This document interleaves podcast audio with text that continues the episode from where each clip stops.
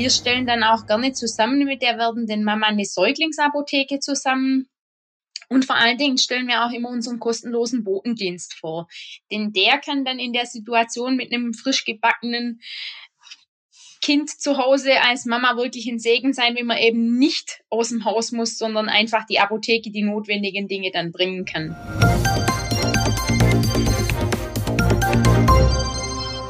Hallo und herzlich willkommen zum PTA-Funk, dem Podcast von das PTA-Magazin.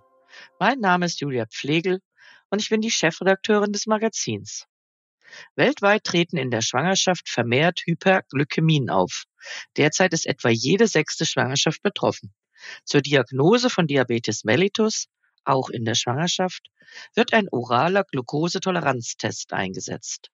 Leider steht in Deutschland das entsprechende Fertigarzneimittel nicht mehr zur Verfügung. Die Lücke füllt die standardisierte NRF-Rezeptur 13.8. Was bei der Herstellung der Rezeptur in der Apotheke zu beachten ist, darüber unterhält sich Redakteurin Stefanie Fasnacht mit Rezepturprofi Sarah Siegler aus dem PTA-Beirat von das PTA-Magazin. Siegler hat außerdem zahlreiche Tipps parat, wie Apotheken und ihre Teams von Gestationsdiabetes betroffene Frauen unterstützen und auch nach der Schwangerschaft als Kundinnen binden können. Viel Spaß beim Zuhören. Hi Sarah, grüß Gott und hallo nach Biesingen in die Ertelt Apotheken. Ich freue mich, dass ich mit dir heute wieder über das Thema Rezeptur plaudern darf oder schwätzen, wie es im Schwäbischen oder babbeln, wie es im Hessischen heißt. Hallo liebe Steffi, ich freue mich auch sehr auf unser kleines Schwätzchen. Sag mal, meine Liebe, mal Hand aufs Herz. Bist du eher eine Süße, was das Essen anbelangt, oder bist du eher auf herzhaft abonniert? Oh, ich habe leider einen wirklich sehr süßen Zahn und mag alles, was süß schmeckt. Also Zucker ist genau das Richtige für dich und auch unser Stichwort für heute. Ich möchte mich nämlich mit dir unter anderem über die NRF-Rezeptur 13.8 unterhalten. Das ist eine Glukoselösung für den oralen Glukosetoleranztest. Dieser orale Glukosetoleranztest wird zur Diagnose von Diabetes mellitus eingesetzt, auch in der Schwangerschaft zum Ausschluss von Gestationsdiabetes. Leider steht ja in Deutschland kein Fertigarzneimittel mehr zur Verfügung, weshalb die Lösung in der Apotheke hergestellt werden muss. Erklär doch bitte mal ganz kurz, was die Knackpunkte bei der Rezeptur sind und was denn eigentlich so schwierig daran ist, Glucose mit Wasser zu mischen, ist doch relativ einfach eigentlich, oder? Ja, auf den ersten Blick scheint es wirklich einfach. Die Herstellung selbst ist auch nicht so schwierig. Der Knackpunkt ist eher darin zu sehen, dass es verschiedene Möglichkeiten der Auswahl an Ausgangssubstanzen gibt. Also gerade bei Glucose und Zitronensäure können wir jeweils zwischen dem Monohydrat und der wasserfreien Variante wählen und müssen dementsprechend dann aber die Einwaage anpassen.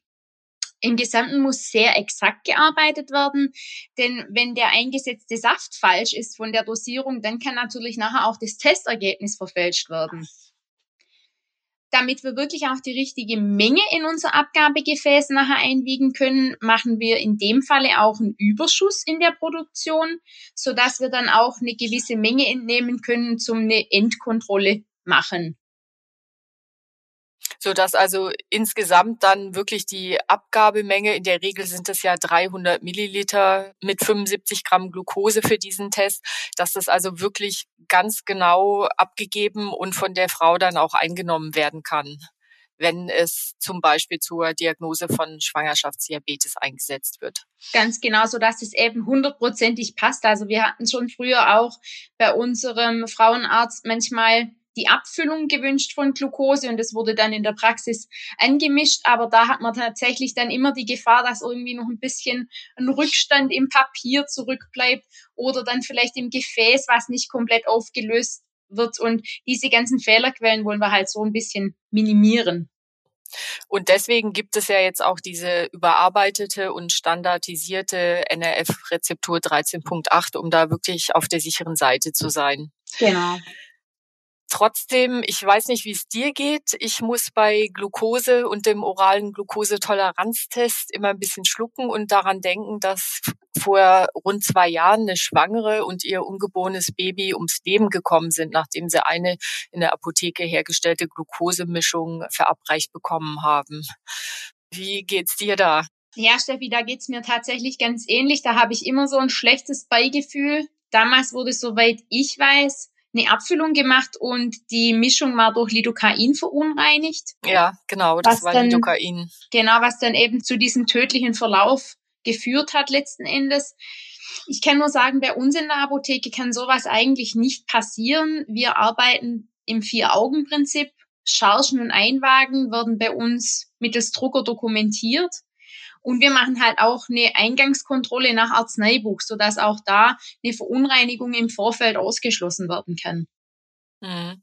Und diese Einwagen, die ihr per Drucker dokumentiert, die werden dann anschließend noch von jemandem kontrolliert? Oder wie macht ihr das? Genau, der Apotheker kontrolliert es. Ja, ja. Klar, das sollte alles normales Geschäft sein und dieser Vorfall macht deutlich, dass man wirklich immer ganz exakt arbeiten muss und konzentriert, ne? Ja, ich denke, manchmal ist es der Zeitmangel vielleicht, der Druck oder auch Personalmangel, dass dann eben keine Person da ist, die man kurz herholen kann. Aber in dem Falle muss dann vielleicht einfach was anderes warten. Mhm. Das stimmt. Sarah, ich darf verraten, dass du Mutter einer kleinen Tochter bist und auch, dass die Schwangerschaft bei dir selber alles andere als rund gelaufen ist. Denn bei dir wurde auch ein Gestationsdiabetes festgestellt. Wie ist es dir bei der Diagnose ergangen? Und vor diesem Hintergrund und dieser Erfahrung, was gibst du als PTA in der Apotheke an Frauen weiter, die in der gleichen Situation sind wie du damals? Ja, also ich muss sagen, ich bin tatsächlich aus allen Wolken gefallen, als der Anruf vom Arzt kam. Ich hätte überhaupt nicht damit gerechnet. Es war eben in dem ersten Test ein Wert auffällig und dann musste ich eben zu dem großen oralen Glukosetoleranztest nochmal antreten. Hatte schon da ein wirklich schlechtes Gefühl, muss ich wirklich sagen. Und wie sich mein Gefühl auch bestätigt hat, war auch dieser natürlich wieder nicht in Ordnung und ich musste dann in die Praxis mit einem diabetologischen Schwerpunkt zu einer Ernährungsberatung. Da muss ich schon sagen, hatte ich nicht so arg große Lust zu.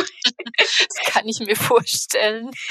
Ja, und es war dann letzten Endes auch so, ich kenne mich im Ernährungsgeschehen schon sehr gut aus. Ich mache auch Ernährungsberatung bei uns in der Apotheke und bin dann dort eben auf eine Dame getroffen, die mich beraten sollte, die nicht so arg viel Zeit investieren wollte und vielleicht auch nicht die nötige Lust dazu hatte und letzten Endes von den Themen, die mich interessiert und in die Tiefe gebracht hätten, weniger Ahnung hatte als ich selbst.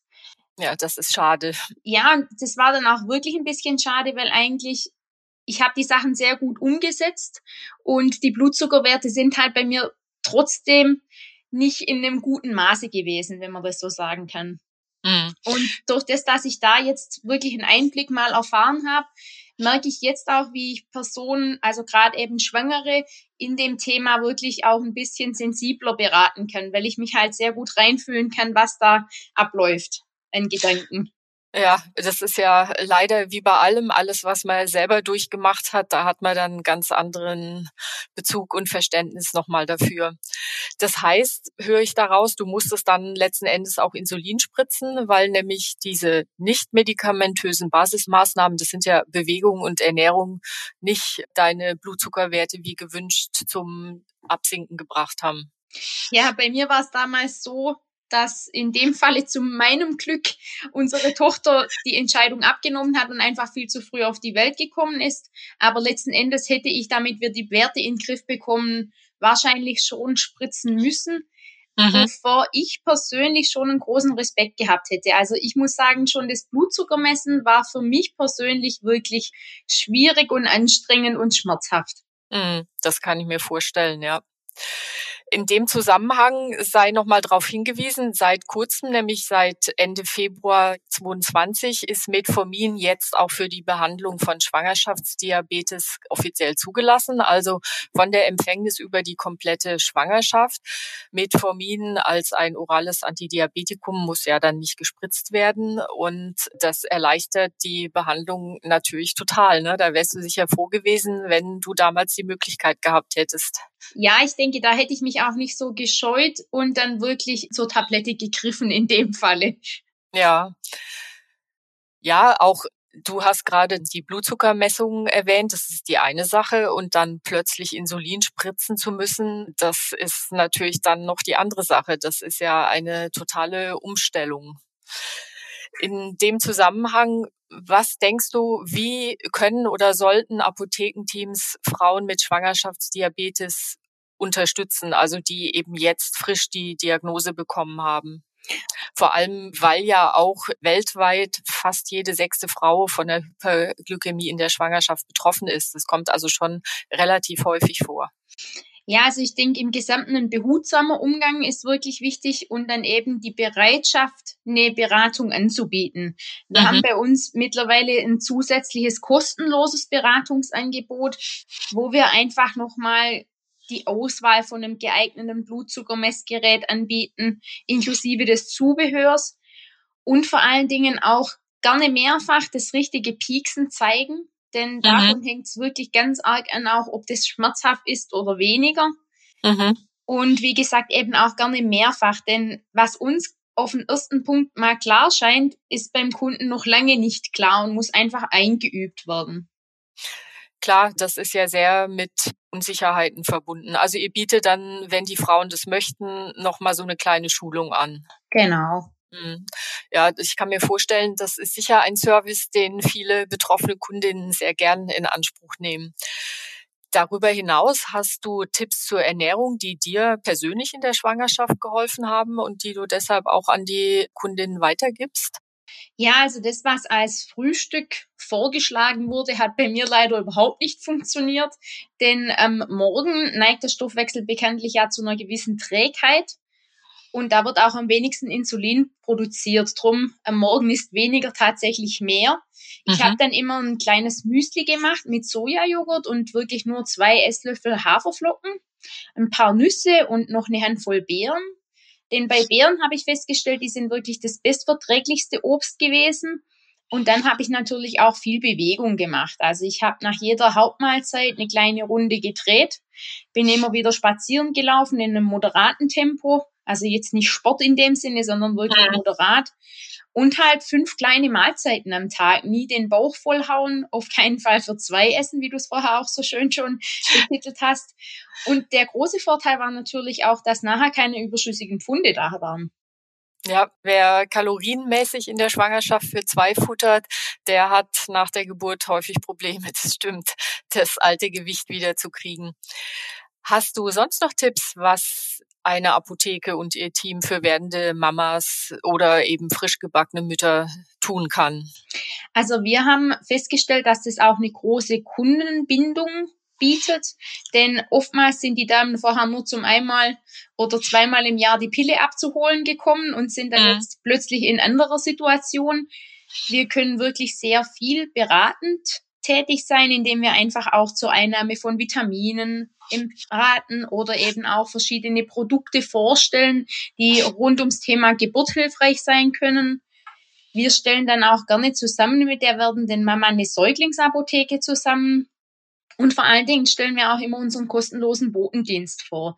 Denn der kann dann in der Situation mit einem frisch gebackenen Kind zu Hause als Mama wirklich ein Segen sein, wenn man eben nicht aus dem Haus muss, sondern einfach die Apotheke die notwendigen Dinge dann bringen kann. Ja, das stimmt. Das ist super. Ich habe auch zwei Kinder und ich weiß vor allem nach der zweiten Geburt, da war ich doch stellenweise sehr im Stress, vor allem weil mein Sohn öfters krank war und das ist schon ein tolles Angebot, wenn man da nicht los muss, sondern die Arzneimittel per Haus bekommt. Da hast du vollkommen recht. Ja, Sarah, wir sind schon wieder am Ende unserer Podcast-Zeit. Deshalb zum Abschluss wie immer dein Aufreger der Woche, positiver oder negativer Art.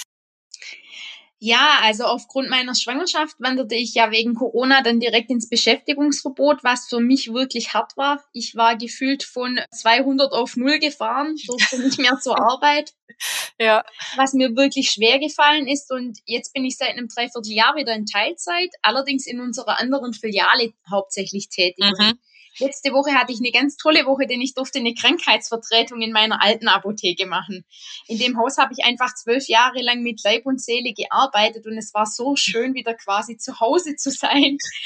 Und die Rückmeldung von den Kunden, vor allen Dingen auch von den ehemals eher schwierigen, Mhm. die war einfach so herzig, weil sich so viele gefreut haben, dass ich wieder da bin. Das ist doch schön. Da geht einem doch dann so richtig das Herz auf, ne? Genau, alles in allem eine wirklich sehr schöne Woche. Ja, prima. Ja, du, dann drücke ich dir ganz fest die Daumen, dass du in Zukunft öfters Urlaubsvertretungen in deiner alten Filiale machen darfst. Und in diesem Sinn wünsche ich dir eine gute Zeit und bis zum nächsten Mal. Alles klar, vielen Dank, liebe Steffi. Mach's gut, ciao. Du auch. Ciao. Das war unsere aktuelle Episode vom PTA Funk, dem Podcast von das PTA Magazin. Danke, dass Sie zugehört haben. Wir freuen uns über Downloads, Likes und Kommentare. Auf Wiederhören bis zum nächsten Mal.